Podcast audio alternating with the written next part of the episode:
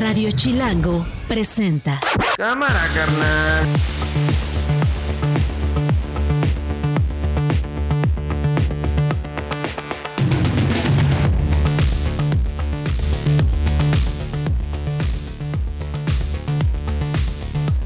Es el miércoles 30 de agosto. Miércoles 30 de agosto es la una de la tarde. Yo soy Nacho Lozano y esto. Esto no es un noticiero. Así suena el mediodía. Si en el momento, en la decisión, en la construcción del proyecto, en la fortaleza de generar unidad, acuerdo y consenso, es Xochitl Galvez, el PRI va a ir unido todos a apoyar.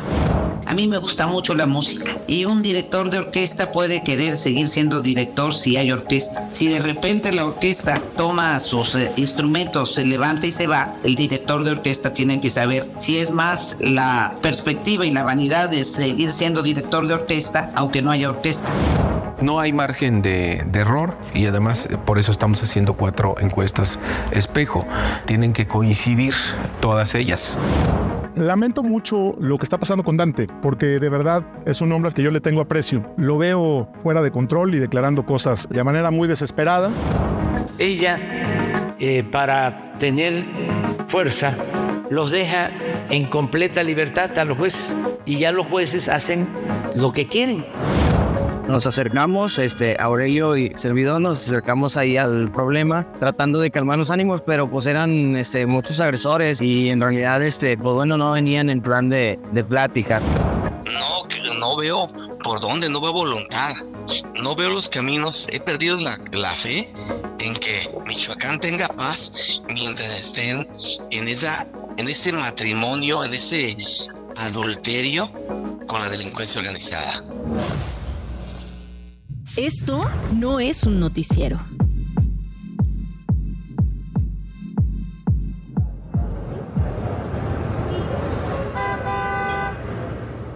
Una de la tarde con dos minutos. Julieta Eslava es suboficial del Centro de Orientación Vial de la Secretaría de Seguridad Ciudadana de la capital. Julieta, ¿cómo está el mediodía? ¿Cómo están las calles hoy? Entiendo que hay muchas marchas anunciadas. Hay varios puntos que serán conflictivos para las próximas horas. Lo fueron desde las 11. Adelante, Julieta.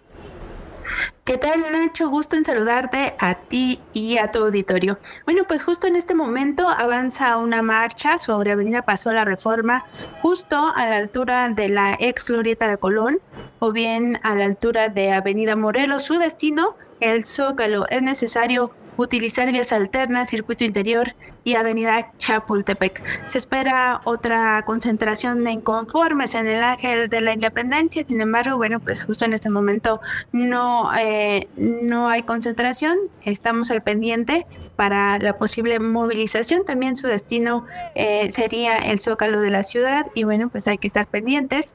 En tanto, eh, continúan cerrados los accesos al zócalo de esta gran metrópoli debido a los preparativos de fiestas patrias. En este caso, el eje 1 norte es muy buena opción para todos los amigos automovilistas que deseen acercarse hacia el primer cuadro de la ciudad.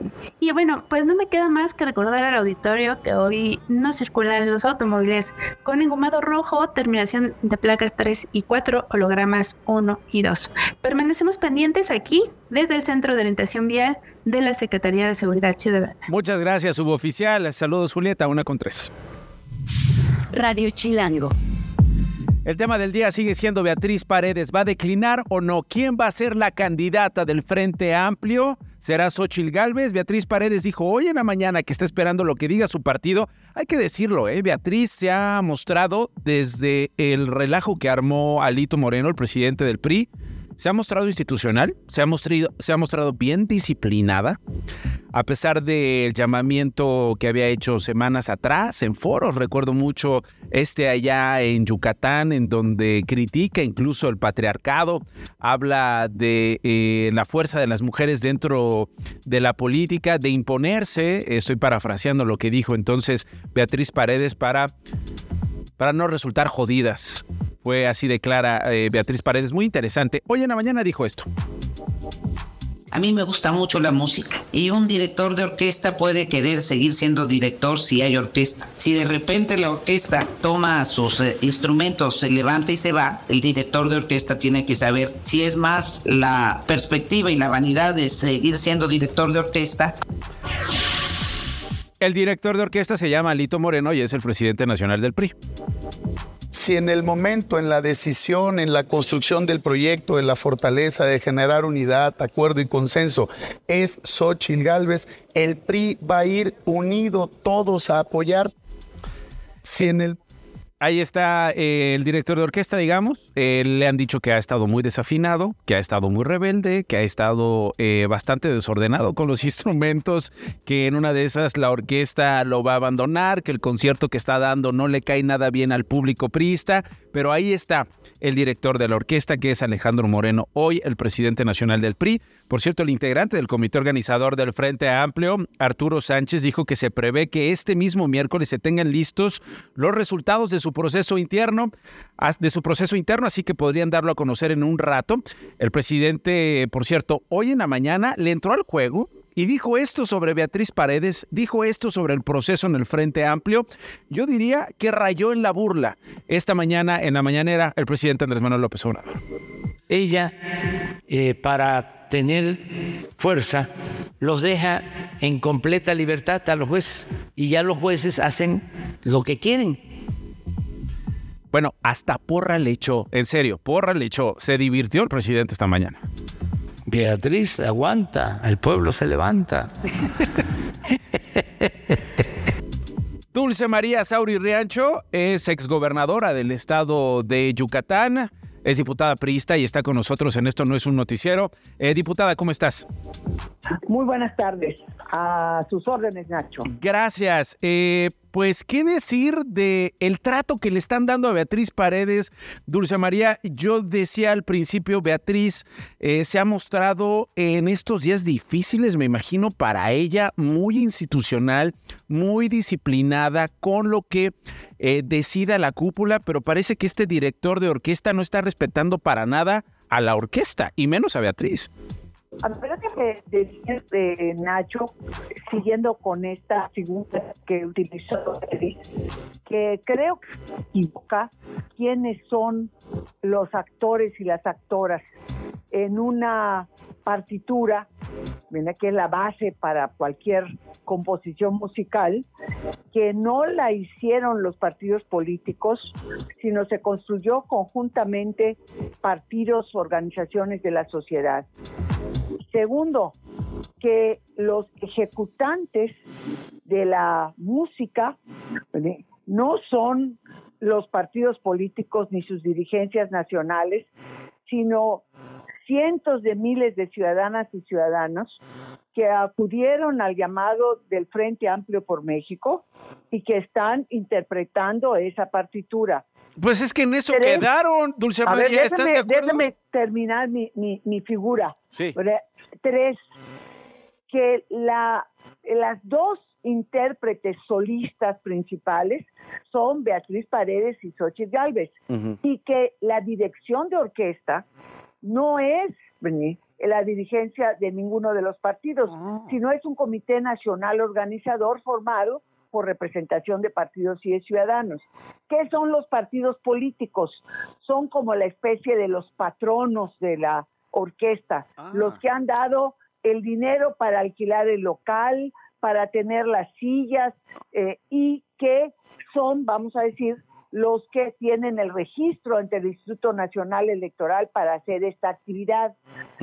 Pero si se retira Beatriz Paredes, la orquesta va a seguir tocando, pero ya va a estar incompleta, desafinada. Mm. Si se concluye hoy el proceso interno contra lo que la convocatoria que el propio eh, eh, Frente eh, Amplio por México emitió, sería como una sinfonía inconclusa. Sí, sí, sí. Le faltaría el último movimiento. me gusta muchísimo cómo estás alargando esta, esta metáfora, diputada, y cómo lo estás dejando claro. Ahora, en todo este relajo, ¿qué es Alejandro Moreno? Es uno de los patronos de que el PRI, como el PAN y como el PRD, ha ayudado para que este proceso sea posible. No solamente con el registro que hicieron ante el Instituto Nacional Electoral del Frente Amplio por México, sino también con los recursos del financiamiento ordinario que reciben estos partidos políticos para que sea posible lo que se está, ha estado realizando. Entonces es el equivalente a que el patrono, uno de los tres patronos, le quite la charola a la orquesta sinfónica que está en este momento en plena ejecución. Sí, e, e, es que, es que tengo la impresión de que él se quiere llevar el show, se quiere llevar el concierto. Bueno, el, la dirigente, el dirigente nacional del PRI tiene la propensión de ser el niño del bautizo, el novio de la boda y el difunto en el entierro. Espero que no lo reitere en esta ocasión, porque es demasiado importante lo que está en juego. Nacho. ¿Qué te, qué, te ha parecido, diputada? Eh, tú conoces muy bien a Beatriz de muchos años. ¿Qué te ha parecido su, su, su, conducta en estos días y qué tendría que hacer? Porque, porque tú decías al principio, las reglas estaban claras, el proceso estuvo claro, hay fechas, hay un procedimiento, alguien se adelantó, alguien la quiso bajar. ¿Qué tendría que hacer hoy Beatriz Paredes en medio de todo esto que la verdad siento que pues, ha sido muy doloroso para ella?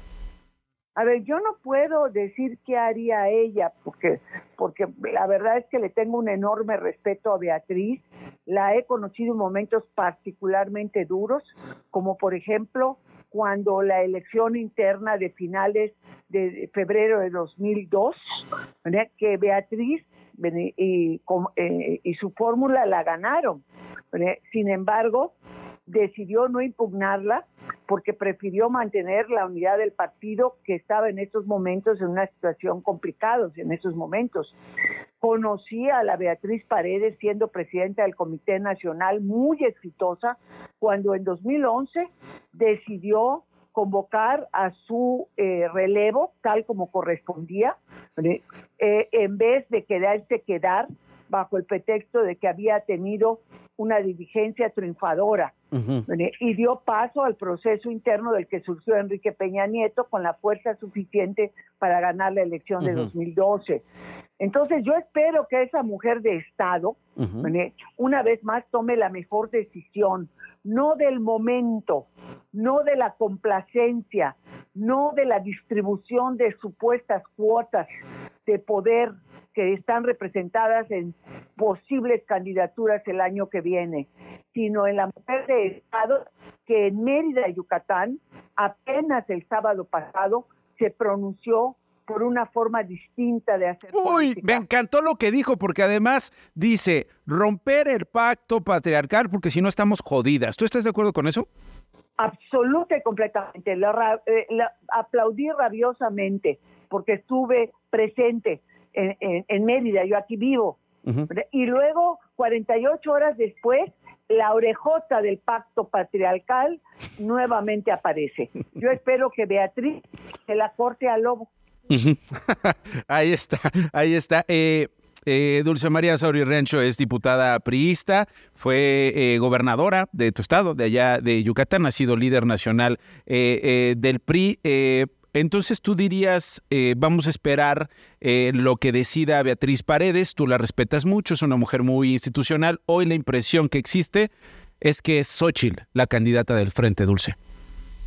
A ver, mira, es eh, quien vaya finalmente a ganar este proceso, va a salir fortalecida si el proceso concluye tal como quedó establecido en la convocatoria. Si es Xochitl, qué bueno, ella no merece que al final del trayecto le encochinen mm. un proceso que ha salido hasta el momento muy bien. Ahora, si hay causas supervinientes, no soy ciega, no soy sorda, si hay eh, posibilidad de intervención, de mano negra, estamos en un clima de crispación política muy, eh, muy, serio, muy grave. ¿Tú ves, tú ves pues la amenaza de una mano negra a favor de Xochitl? A ver, no, no, no a favor de Xochitl, en contra del proceso del Frente Amplio por México. Ok. ¿Qué más quisieran nuestros adversarios políticos que este proceso se descarrilara a punto de aterrizar, que no lograra llegar a buen puerto. Entonces, pues, eh, una, una perturbación yo no la veo adentro, la veo afuera. ¿El presidente de la República, Andrés Manuel López Obrador? A ver, las fuerzas políticas en torno a Morena y sus aliados serían los principales interesados en que esto se descarrilara. Bueno, si hay evidencias materiales, reales, no le corresponde a los partidos políticos decirlo, le corresponde al Comité Nacional Organizador. El presidente... El presidente hoy en la mañana habló, eh, eh, eh, tú escuchaste lo que dijo el presidente hoy en la mañana, bueno, hasta una porra le dedicó a Beatriz. ¿Qué opinas de, del presidente en medio de, todo esto en el frente, Dulce? A ver, me parece que el presidente de la República está jugando un juego que está claramente definido desde hace un buen tiempo.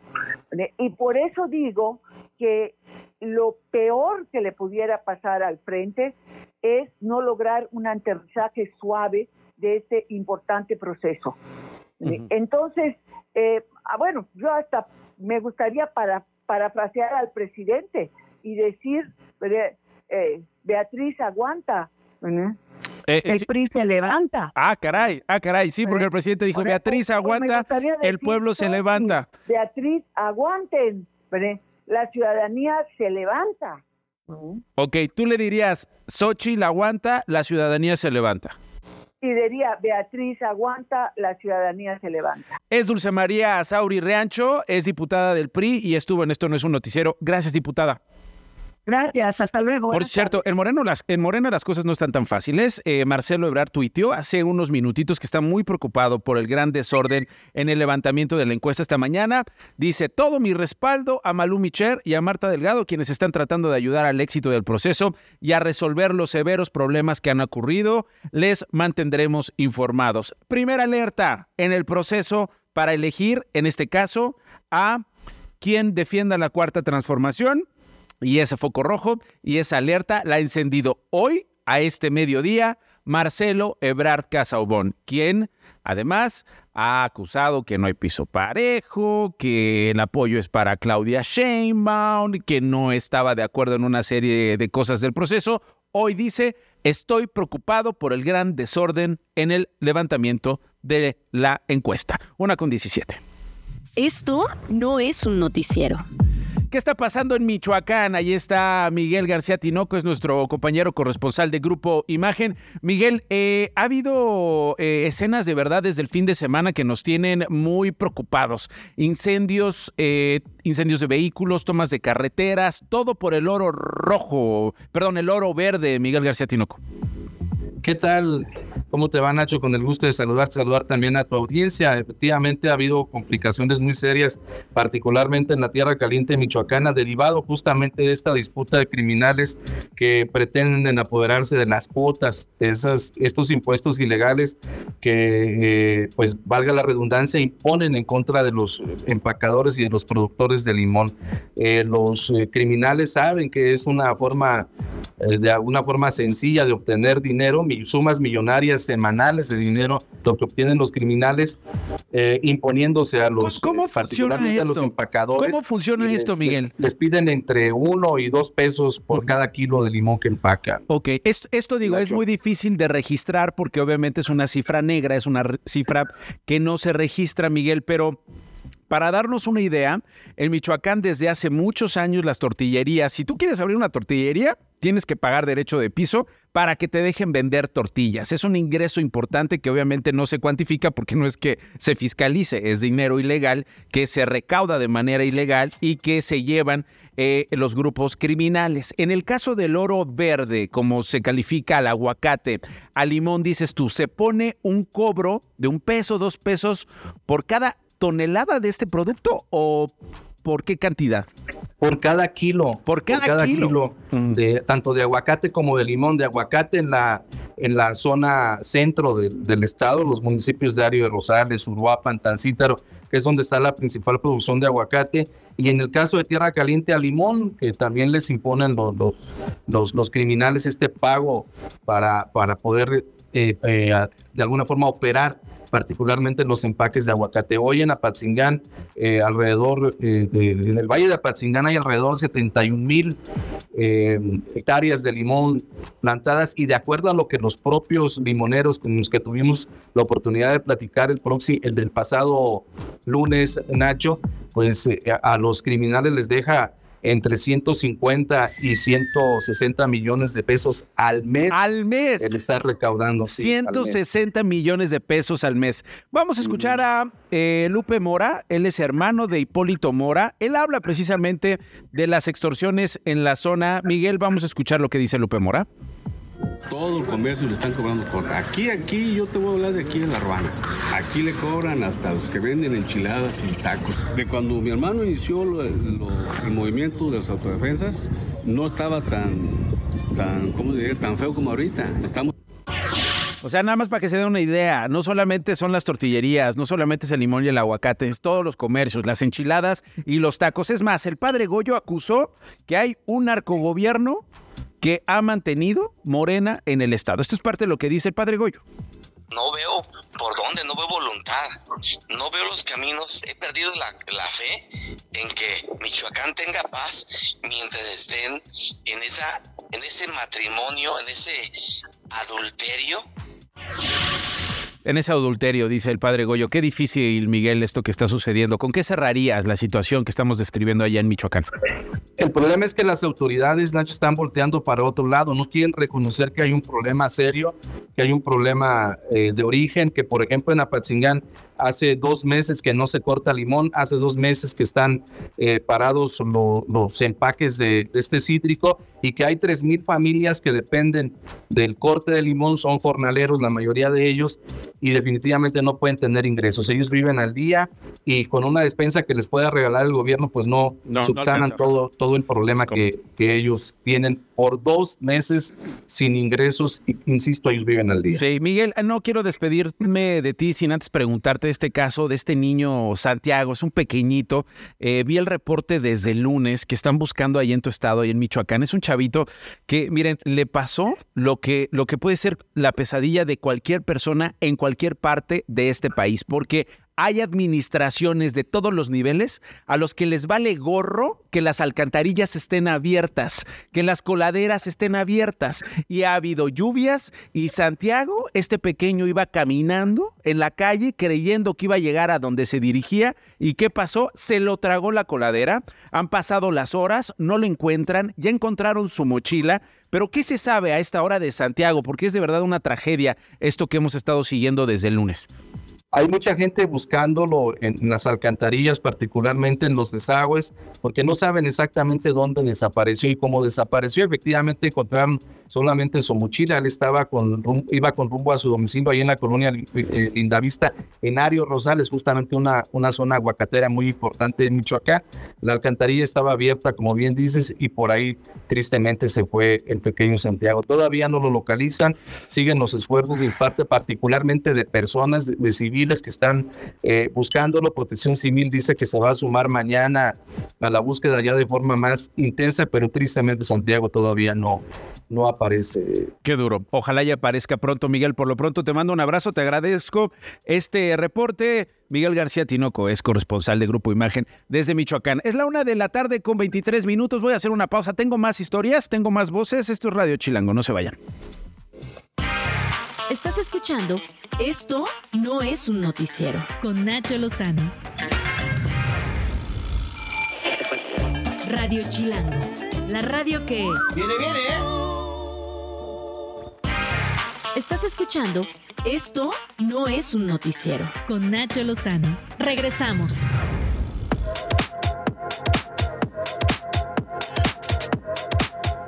Una con 25, la Fiscalía de Morelos confirmó ayer que durante la tarde localizó con vida a José Armando Adame, hijo del exgobernador Marco Antonio Adame Castillo y hermano de Juan Pablo Adame. Eh, que está con nosotros en esto no es un noticiero. Es una noticia que me cayó muy bien, eh, Juan Pablo. Eh, bueno, vamos a recuperar la comunicación. En un momento más lo vamos a tener. ya está. Oye, mi querido Juan Pablo, gracias por conectarte con nosotros. Decía yo, me da mucho gusto saber que tu hermano está bien. ¿Qué pasó con él, Juan Pablo? ¿Qué, qué había sucedido?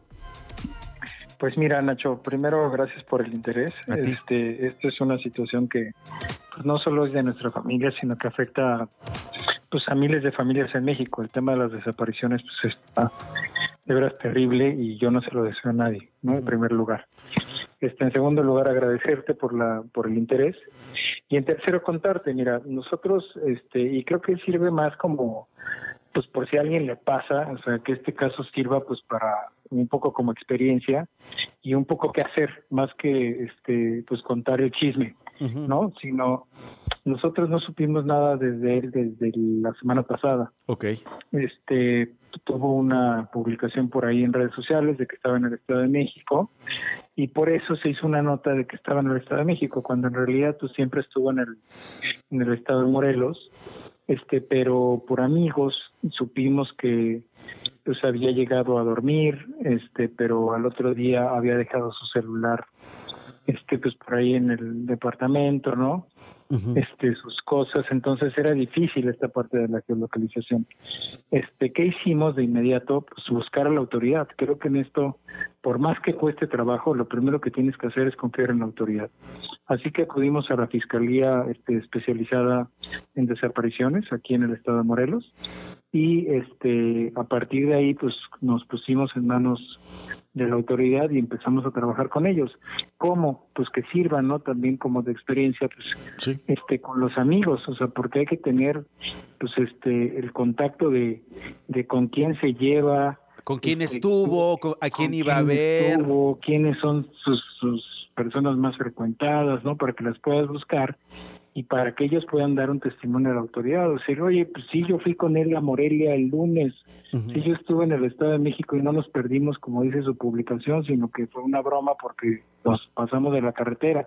O sea, cositas así de tontas, Nacho, que te estoy contando, pero que... En, a esas horas importan y sirven, exacto. Para alguien que está desesperado, que no tiene contacto con su familiar, le sirve una vez que hace eh, este procedimiento, que da este primer paso que dices tú, Juan Pablo, avisarle a la autoridad. Cualquier información, cualquier pista, pues ayuda en esas horas eh, eh, difíciles.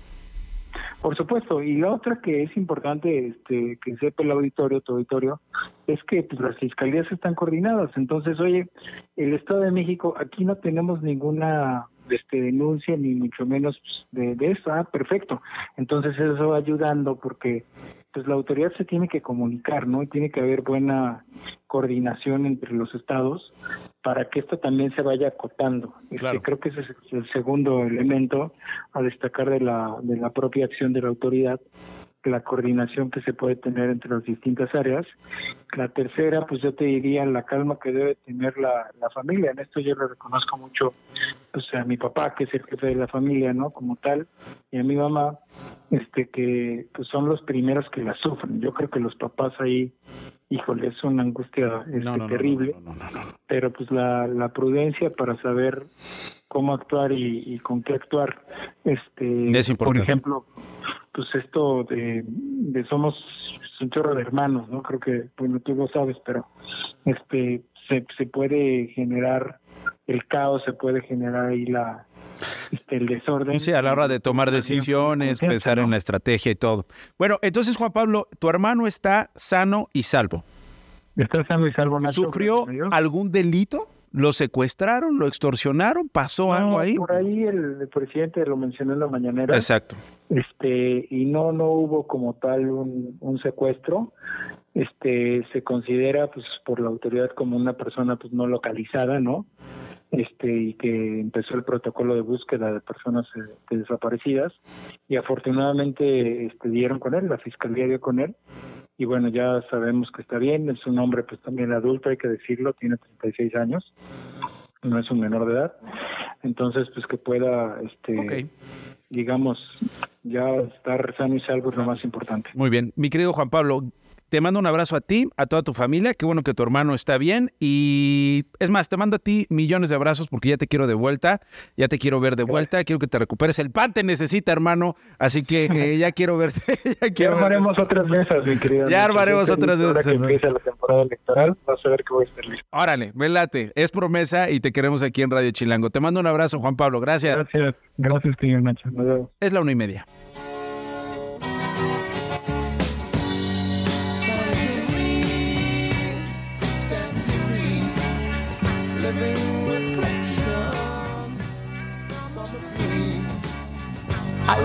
Todos los miércoles vamos a sacar un álbum de la colección personal de Joana Pirot y lo vamos a traer aquí a Radio Chilango y obviamente también vamos a traer a Joana Pirot porque alguien tiene que traer Sería bueno, ¿no? disco. Alguien tiene que pedirle permiso a Joana Pirot para sacar de su colección ese disco y venir a contarlo aquí. ¿Cómo estás, Joana? Bien, ¿y tú, Nachito? Qué Muchas gusto verte. felicidades, igualmente. No, felicidades también a ti.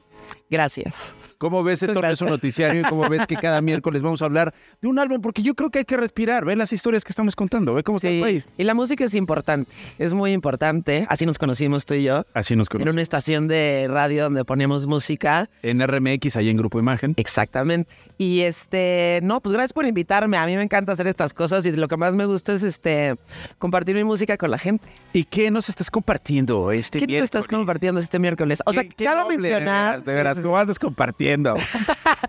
Cabe mencionar que estas, o sea, esta sección y esta participación sí quiero que se enfoque mucho más a cosas actuales, porque no quiero chaborruquear, ya sabes. Pero Que hay una, que, hay- que, que- que es- que es una, digamos, eh, eh, chaburruquear a veces es inevitable. Sí, Es una tentación. exacto, es una tentación y es inevitable, pero como cualquier participación que empiezas o cualquier proyecto que empiezas, siento que es de buen augurio empezar con un clásico, ¿no?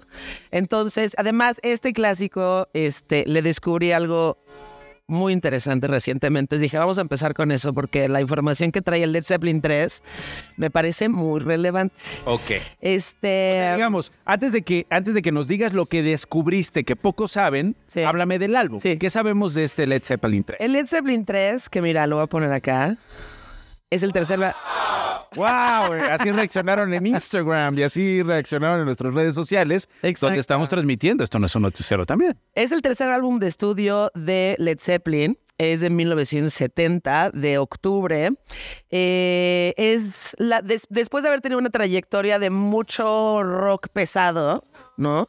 Eh, y de mucho rock electrónico. Led Zeppelin hace este álbum cuando Plant y Page se van a una granja en Gales, cerca del lago Ness, y deciden como, pues, más bien eh, componer este álbum.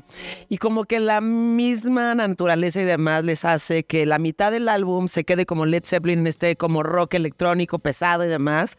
Y la otra mitad eh, en algo muchísimo más acústico como lo que estamos escuchando ahorita. Aunque de Tangerine es un poquito como los dos. Pero este, mm, la mitad es muy electrónico y la otra mitad es acústico.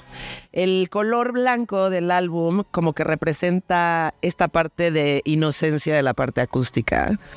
Pero ahí te va la otra parte, que fue la que descubrí recientemente. Estaba leyendo un artículo acerca de este álbum. eh, y me di cuenta, o sea, decían que había unas cosas, unas inscripciones muy particulares en el álbum que solamente tenían los originales. Unas inscripciones particulares. O sea, no estamos hablando de los diseños que trae. No, no, no, no, no. no unas inscripciones. Unas O sea, inscripciones. palabras. Exacto. ¿Encriptadas? Encriptadas. Ah, caray. Exacto. Como cuando te decían, como cuando te decían este de chavitos que si, que si ponías el disco al revés aparecía la voz del diablo. Por eso debes obedecer, por eso debes obedecer. Debe- compra este disco. sí. Este, o sea, no, ahorita te te- justo te les voy a enseñar. No sé si se vayan en la cámara porque sí las tienes que buscar. Pero bueno, a ver, para empezar el Led Zeppelin 3 Oye, y si te original. tienes que meter hongos y tienes, tienes que meter tres tienes que churros dar para a esto. O sea, de No, no es entrada el cierto. original, original, o sea, el inglés del 70, Ajá. Eh, tiene este jueguito. O sea, fíjate. Esta es la edición inglesa de Esta es la edición 1970. inglesa. Entonces, lo que querían era que dieras la vuelta un poco así. Y que girara. Y que girara. Estamos viendo que, digamos, eh, la portada tiene un diseño de varios elementos, mariposas, eh, aviones, está súper hippie. eh, y tiene también algunos círculos de diferentes tamaños en donde interactúa otra pantalla que está atrás de la portada. Exacto. Joana está girando este círculo. Es como, digamos, la boleta de Morena. Como vas a elegir este a la corcholata es exactamente igual. A lo mejor Morena de ahí se inspiró. Exactamente. Y este. Bueno, esto decías que está, esto eh, Esto ya se solamente sabía. está en el, ajá, en el original. En el, en el Que original. podías dar la vuelta así. Pero. Lo que descubrí. eh, ahora que estaba leyendo este artículo, o sea, siempre es bien, es bien sabido para los fans de Led Zeppelin y de Jimmy Page en particular que él era muy seguidor de Aleister Crowley. Aleister Crowley este, fue un ocultista. Su mamá le puso el apodo con el que él quiso quedarse toda la vida porque era muy, este, venía de una, una familia muy religiosa. Eh, como que estaban esperando que se portara muy bien y él no era así. Entonces, de repente, cuando se salió un poquito de control, su mamá le decía la bestia. Y ese es el nombre o el apodo con el que se queda Aleister Crowley. Es un ocultista eh, y hizo una serie de creencias, una filosofía que se llama Telima. Y el Telima lo que cree, eh, contrario al catolicismo, es que cada uno tiene una voluntad propia y que uno es un poco el arquitecto de su destino. Entonces, voy a sacar el disco. O sea, te lo voy a enseñar a ti porque no creo que se vea. Sí. Pero el original. Pues ahorita subimos fotos a Instagram. Sí. Podemos tomar fotos y subimos la foto a Instagram de todas las redes sociales. Exactamente. En el lado A, digo, de, de entrada. Como las fotos. Atlantic Records eh, siempre ha sido. Siempre lees la mente de Joana Piros. Me encanta porque tú no habías dicho vamos a tomar foto cuando Alex ya la estaba tomando. Exacto. Ahora súbelas a Instagram, por favor. ¿Qué dice ahí? Atlantic Records siempre fue como que este sello es muy emblemático de Atlantic Records. Y en el lado A, si lo ves aquí, a ver, Ajá, chécale. Aquí lo tengo. Chécale.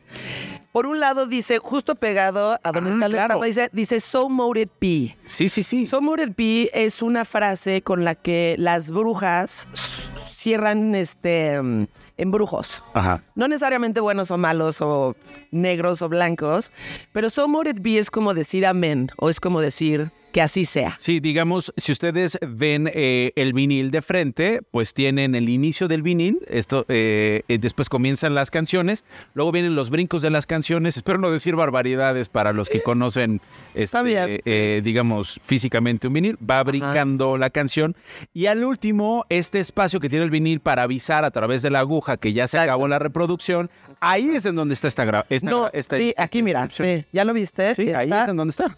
Exacto. Aquí es donde está. Ay, en esa parte A- final donde avisa la aguja que ya se acabó el disco. Exacto. En el lado A dice So Moted Be y en el lado B dice Do What Thou Wilt, que es una forma también de decir, es una frase de Ale- Aleister Crowley, que es una forma de decir que cada uno tiene voluntad propia y que muy al contrario del catolicismo, del cristianismo, es de, no, no, no, aquí no hay un Dios que te dice, o sea, que tiene un destino predeterminado para ti, sino que tú mismo vas forjándolo. Entonces son dos frases de Aleister Crowley, que Jimmy Page era muy fan y seguidor del Telime de Aleister Crowley, y solamente están inscritas en el álbum original de 1970, el inglés. Solo, solo ahí, es decir, eh, reediciones no la tienen. No la tienen. ¿Y sabemos por qué? O sea, ¿por qué no mantuvieron eso? Eh, pues no, realmente no. Digo, su- supongo que este tipo de inscripciones son como cosas muy específicas y ya como que elaborarlo a nivel de masa, pues seguramente era mucho más complicado. Ya era más complicado. Exacto. Este, ¿Alguna favorita en este álbum? Esta que estamos escuchando y la que sigue de esta que se llama That's the Way. Ambas salen en Almost Famous. ¿Te acuerdas de Almost Famous de Cameron Crowe? ¿No? De hecho, el este, Philip Seymour Hoffman hace un papel ahí de Lester Banks, que era un este, crítico de rock de Rolling Stone de, esa época. Y justo hablaban de este, de este álbum. Y ahí en esa película salen las dos rolas. Cuando van en el camión. No Tiny Dance, pero van en el camión y suenan esas dos canciones en el soundtrack de esa peli. Escuchamos un poquito más y regreso contigo porque quiero hacerte una pregunta. Used to be? Does she still remember times like these? Paul McCartney viene a México. Sí. ¿Tu opinión? Ay, ah, no va a ser la más popular. Yo vi a Paul McCartney una vez que vino a México hace muchos años en el Foro Sol con mi mamá. Me acuerdo, mi mamá estaba, está, siempre estuvo enamorada de Paul McCartney. Lo vimos, todavía estaba Linda McCartney en ese momento. O sea, está bien. Mi opinión no va a ser la más popular, pero como que ya, ya sabes, está bien, pero es una institución Simplemente creo que para mí escuché demasiado los Beatles. Escuché tanto los Beatles en mi vida que son de esas bandas que es como de. Es como Roger Waters que se lleva despidiendo 14 años. Cada, día- cada año se está despidiendo en la Ciudad de México con el mismo concierto. Está perfecto. Qué bueno que vayan los señores. Qué bueno que vayan los fans de los no ha dicho que Beatles. se está despidiendo, ¿no? No, no, no, no, no, no, para nada. él todavía no, él está bien, él, está todavía no está bien, todavía no me estoy despidiendo, pero de la vida. Eh, está bien. o sea, está muy bien. Qué bueno que venga y todo. Yo les dije, yo les ¿Cuál dije es tu virus favorita? ¿Eh? ¿Sabes ¿Sabes qué? qué? ¿Qué- ¿Cuál es tu virus favorito? Define mucho como el tipo de personalidad que tiene. ¿Cuál sería tu virus favorita? Pues es que, a ver, es que cada uno era distinto, ¿no? Yo creo que cada uno era distinto. Es que depende era de la de época de los Beatles. O sea, a mí me gusta mucho John Lennon. O sea, ¿qué te digo? John Lennon. No te voy a decir Ringo Starr, tampoco. Paul McCartney, yo creo que sería el Más menos. pesado, el que menos. El menos. O sea, Ringo Starr no, por ejemplo. Eh, eh, Ringo, Ringo Starr estaría después de John Lennon. Ok. Y ya. Ok, muy bien. Ahí me quedó el tuyo. George Harrison. George Harrison, pues sí. Claro, el más hippie, este, pues el más espiritual también puede ser, el que no necesitaba tanta atención, pero que realmente era súper interesante. O sea, depende, y obviamente cada uno es muy, este, um, respetable, pero te digo, que cada uno... Ah, pues sí. No, pues yo la verdad respeto, pero vayan y chido. O sea, ay, ya. Como que el más fresa también Oye, yo la verdad respeto, pero ¿no? ya chole, no más. O sea, Pues, sí, tiene sea, razón, tiene razón. O sea, punto, como que, punto ahí. o como que, o sea, perfecto, y que vayan los señores y se diviertan, y o sea, perfecto, nomás. Yo como que no voy a que dejar ya- de citar este meme que dije ayer en este programa. Sí, sí, sí. Ya, ¿Lo viste, vi, no? lo vi. Este, Ya las chavas fueron a ver a Taylor Swift. Le toca el sugar. Le, le toca a los sugar daddies. Gracias, Joana Pino. Nos escuchamos el próximo miércoles. Sí. A ver qué vamos vamos a estar cada entre manos. Una con 43. Esto no es un noticiero. Uy, uy, uy, uy, uy, tenemos que cambiar de tema. Hoy es el Día Internacional de las Víctimas de Desaparición Forzada y por eso colectivos y familiares se están movilizando para exigir la búsqueda de 111 mil personas desaparecidas en México. Aquí en la Ciudad de México, el colectivo Hasta Encontrarles convocó a un acto de protesta que forma parte de otras actividades, de otras visibilizaciones, porque de lo que se trata es de no ser apáticos, de hablar de los desaparecidos para que aparezcan y regresen con vida. Viviana Mendoza es vocera de Hasta Encontrarte. Viviana, eh, qué día tan complicado, pero como cualquiera. Es decir, hoy es para llamar la atención, pero este dolor, esta incertidumbre, esta frustración, esta exigencia, este coraje, este encabronamiento por la impunidad, por la soledad, por el abandono del Estado mexicano con las familias de desaparición forzada, se vive todos los días, Viviana. Así es, la verdad me diría que me da gusto saludarlo. Qué lástima que sea bajo estas circunstancias porque tengo un familiar desaparecido, al igual que 111 mil familias en nuestro país y esto según la cifra oficial. Vivimos en un país que no le gusta contar a sus desaparecidos, más ahora que se avecinan elecciones y cómo todos estos funcionarios públicos pues se olvidan de su lado humano y nunca les han interesado pues las personas desaparecidas y mucho menos buscarlas en vida. Desgraciadamente vivimos en una fosa clandestina que la una la única resignación o esperanza que, que podemos aspirar las familias, las mujeres buscadoras, este, es encontrar a nuestros familiares en fosas clandestinas. Nosotros queremos cambiar esta realidad desde nuestro espacio y hoy estaremos lanzando una campaña nacional de búsquedas en vida. Es muy triste desenterrar con nuestras manos bajo los rayos de sol en algún cerro, en alguna casa habitación, pues encontrar una fosa, desenterrarla, encontrar ahí a nuestros familiares y volverlos a enterrar. Eh, creemos que vale la pena luchar porque las autoridades cumplan la ley los protocolos homologados de búsqueda, los estándares internacionales y pues que las búsquedas en vida sean una realidad. Hay que recordar que no importa cuánto tiempo pase, si sea un día, un año, diez años, a los desaparecidos hay que buscarles con vida. Tu opinión eh, eh, del momento, digamos, político y administrativo que vive México en este tema, tras la salida de Carla Quintana de la Comisión Nacional de Búsqueda de Personas. Me parece que además este es un signo del desinterés institucional ante su dolor. Sí, mira, Carla Quintana es una funcionaria pública más eh, ella, al igual que otros, van a ir de paso. Aquí lo importante son las decisiones tan deshumanas y tan indolentes que está tomando el gobierno federal y también el gobierno estatal acá en el estado de Guanajuato al querer desaparecer otra vez a los desaparecidos con este censo que publicó la licenciada Carla antes de ser obligada a firmar su renuncia.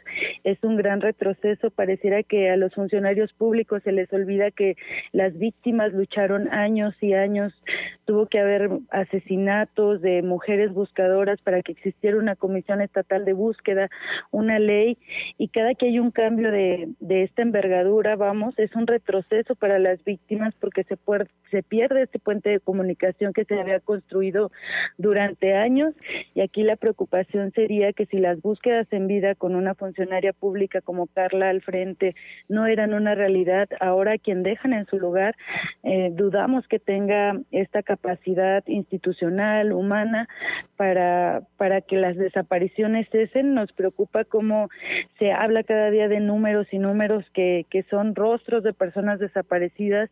No vemos un puente sólido o un camino sólido que nos vaya a regresar la paz a nuestro país.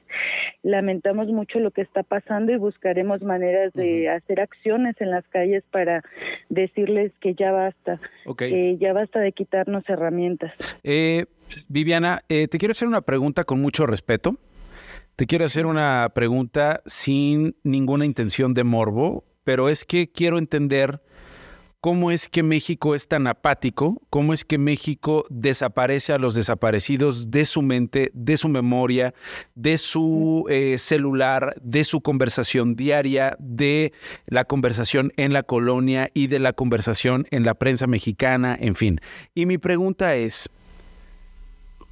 ¿cómo es una noche de un familiar que tiene a alguien desaparecido? ¿Qué pasa por la mente? de alguien que está buscando con sus uñas, rascando en terrenos dominados por el crimen organizado, que han sido perseguidas y perseguidos, amenazados por buscar en lugares prohibidos porque los controla el crimen organizado. ¿Cómo son esas noches? ¿Cómo, ¿Cómo, es ese dolor? ¿Cómo son esas lágrimas? ¿Cómo es esa incertidumbre? A lo mejor a través de un testimonio así, de una respuesta a esta pregunta, podremos entender el tamaño de la tragedia que está asolando a este país. Pues es como la primera noche desde el día en que se los llevan.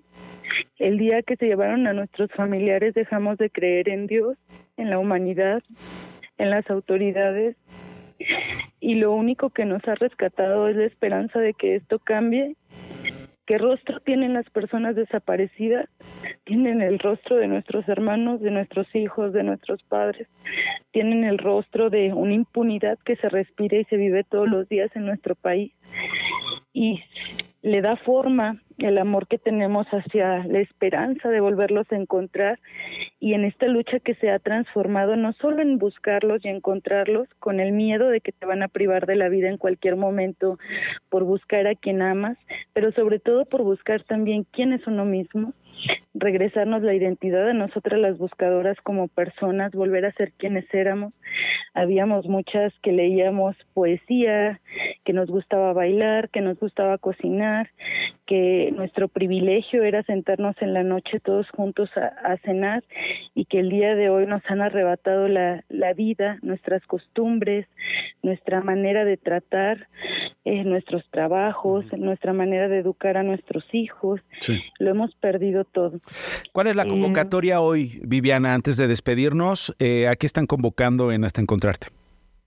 Estamos convocando a la gente, vamos a dar inicio a dos campañas, una es la del Bosque de la Memoria, así lo pueden encontrar en Twitter, donde van a colgar de diferentes árboles en diferentes municipios listones con un código QR, donde van a darle cara, voz, música, sonido a las personas desaparecidas, los va a direccionar a una página web y a la misma vez esta campaña nacional de búsqueda ascendida, donde buscamos recolectar firmas para hacer esta exigencia a las autoridades y pues vamos a salir a gritar bien fuerte hasta que nos quedemos sin voz con la esperanza de que nuestros familiares escuchen que no son olvidados. Y nosotros con ustedes, Viviana, y por supuesto este programa, esto no es un noticiario, eh, que sirva de eh, vehículo, también de un altavoz para esa voz desgarradora y desgarrada que ustedes han levantado desde hace años y que eh, busca a sus desaparecidos. Te mando un abra- abrazo, Viviana, ojalá lo puedas compartir con los que son buscadores. Gracias.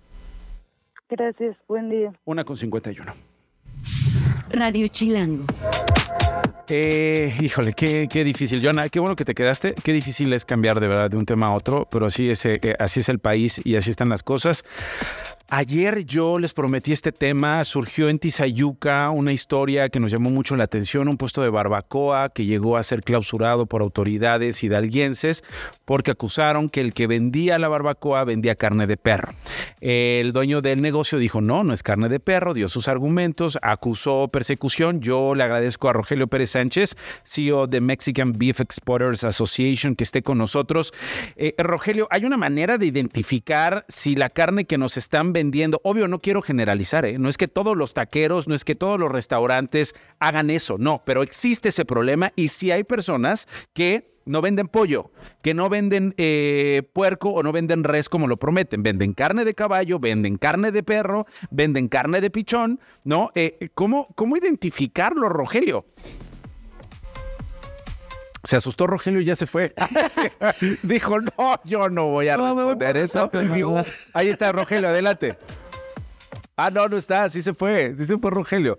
¿Qué hacemos? No, pues... eh, No, pues este, hablemos con Rogelio, pero hablemos con Rogelio mañana, porque es una gran pregunta, ¿no? Yo ya me quedé con la duda. Bueno, no sé si sea una gran pregunta, pero es una pregunta que yo me hago, ¿no? O sea, ¿te ha pasado? No sé, pero... ¡No sabes! ¡Exacto! O sea, seguramente ha sucedido. Y... pues, ya, está... No, es que no, es que, es que, es que, es que no sabe igual la carne. Sabe Pero, mal. ¿qué, qué- pero qué pasa si está como Te en puedes un enfermar. Te En puedes enfermar. de Que está en un ¿Qué pasa si está en un guisadito. Tráigame un adobito. Oiga, pero no es de res, res. No hay bronca. Está Tráigame el ¿está- guisadito. ¿Es chuleta o qué es? No, pues, si está en el guisadito, Oiga, no te como vas a que sabe a croqueta. No hay pro- como que este, saco, este taco sabe a Pero croqueta. seguramente sí nos ha pasado, ¿no? Sí, bueno, seguramente sí. Quiero saber cómo diferenciarlo. Mañana vamos a hablar con Rogelio. Por lo pronto, yo me despido. Me queda mm, un minuto antes de irnos. Y antes de irnos, hace unos minutos, eh, Xochitl Galvez eh, fue abordada por colegas reporteros. Eh, le preguntaron obviamente del tema del día, Beatriz Paredes, y dijo que hasta el momento no tiene indicios de que vaya a declinar y afirmó que la priista es una chingona. Así dijo, es una chingona. Vamos a escuchar lo que dijo Xochitl Galvez. Y yo simplemente decirle que le tengo todo el reconocimiento y todo el respeto a ella y mi amistad y mi cariño es para siempre. O sea, porque nos llevamos muy bien, ¿sabes? En el Senado nos llevamos muy bien. Nunca hemos tenido una agresión, ni una de las dos. Ella me super apoyó cuando fui comisionada de los pueblos indígenas. No tengo más que agradecimiento para Beatriz en la vida. Perdón, pero es que eso ya me suena ya bailo Betty. Eso me suena a ya bailo Betty. Puede ser. Puede ser. Bueno, nos vamos. Gracias, Joana Pirot. Nos escuchamos el próximo miércoles. Pero ustedes y yo tenemos una cita eh, mañana a la una y las 24 horas. Y mañana desde tempranito y el resto del día de hoy en esto que se llama Radio Chilango 105.3 en las redes sociales. Ya también nos están escuchando vueltos podcast y eso me tiene muy contento. Así que compártanlos, califíquenlos, cométenlos. Adiós. Nos vemos.